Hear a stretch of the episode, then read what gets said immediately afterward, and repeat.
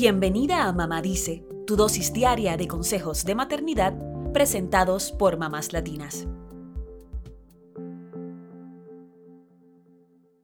Las familias felices no son las que no tienen problemas, ni tampoco las que son perfectas, sino simplemente las que encontraron la forma de apoyarse de manera mutua, alentarse y compartir tiempos y espacios.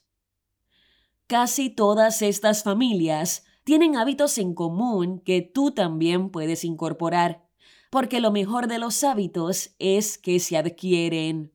Verás que no son grandes cosas, sino pequeñeces cotidianas pero muy poderosas que pueden marcar una diferencia en la dinámica y la felicidad en el hogar.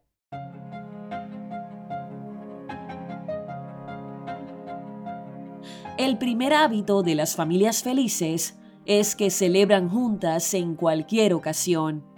No solo cumpleaños y aniversarios, sino los pequeños logros. Un examen, un gol de fútbol o un ascenso laboral entre ellas se convierten en sus mejores fans. El segundo hábito de las familias felices es que crean rituales y tradiciones juntas. Por ejemplo, tener un día para armar el árbol de Navidad, hacer parrilladas los sábados por la noche, tener un viernes de tacos o un martes de películas.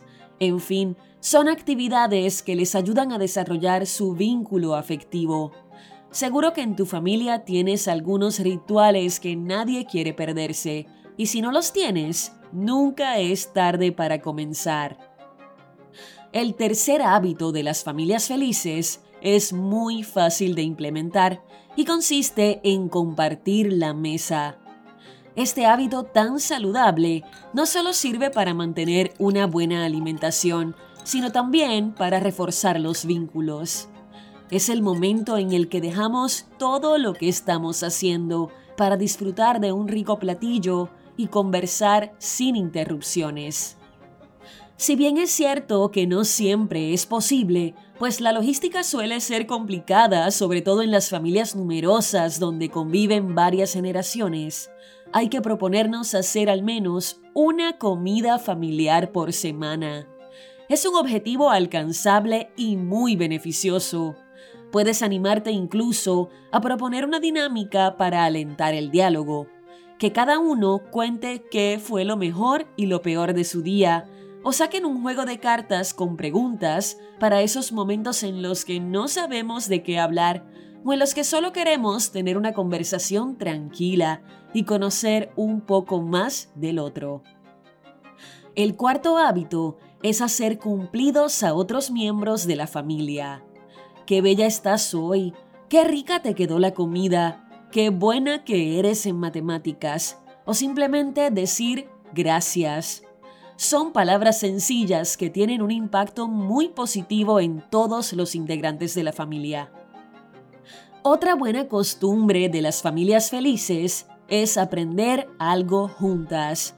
Al hacer un curso o probar un nuevo deporte o actividad con alguien, el vínculo se fortalece. Tienen un tema sobre el cual conversar y una excusa perfecta para compartir tiempo. Otra ventaja de este hábito es que al aprender algo a la par, los integrantes de la familia se igualan. Nadie es más importante que el otro, ni sabe más. El sexto hábito que tienen muchas familias felices es que leen juntas. No hace falta ni siquiera hablar, solo acuerden un rato de lectura en un rincón de la casa, cada uno con su libro, y gocen de esa compañía silenciosa. También pueden leer en voz alta y cultivar los beneficios de esta práctica, que van desde aumentar el vocabulario y promover la curiosidad hasta mejorar los vínculos afectivos. Por último, el séptimo hábito de las familias felices consiste en tener proyectos. Establecer metas familiares nos da un sentido de dirección y nos da la oportunidad de conocer los intereses de los otros, además de entrenar a nuestros hijos en cómo alcanzar sus objetivos. Puede ser algo como planear la adopción de una mascota u organizar un viaje en familia. Ninguno de estos hábitos puede llevarse a cabo si no los sostenemos sobre algunos pilares esenciales. Para empezar, una comunicación abierta y honesta es fundamental para resolver conflictos, mantener la confianza y fortalecer las relaciones.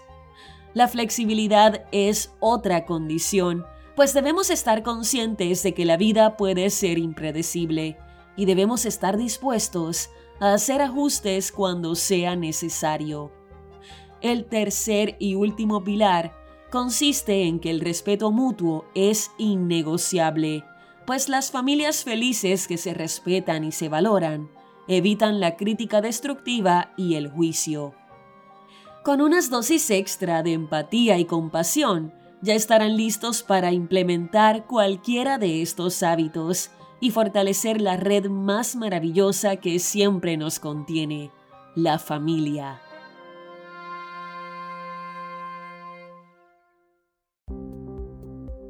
Eso es todo por hoy. Acompáñanos mañana con más consejitos aquí en Mamá Dice y síguenos en mamáslatinas.com, Mamás Latinas en Instagram y Facebook y Mamás Latinas USA en Twitter.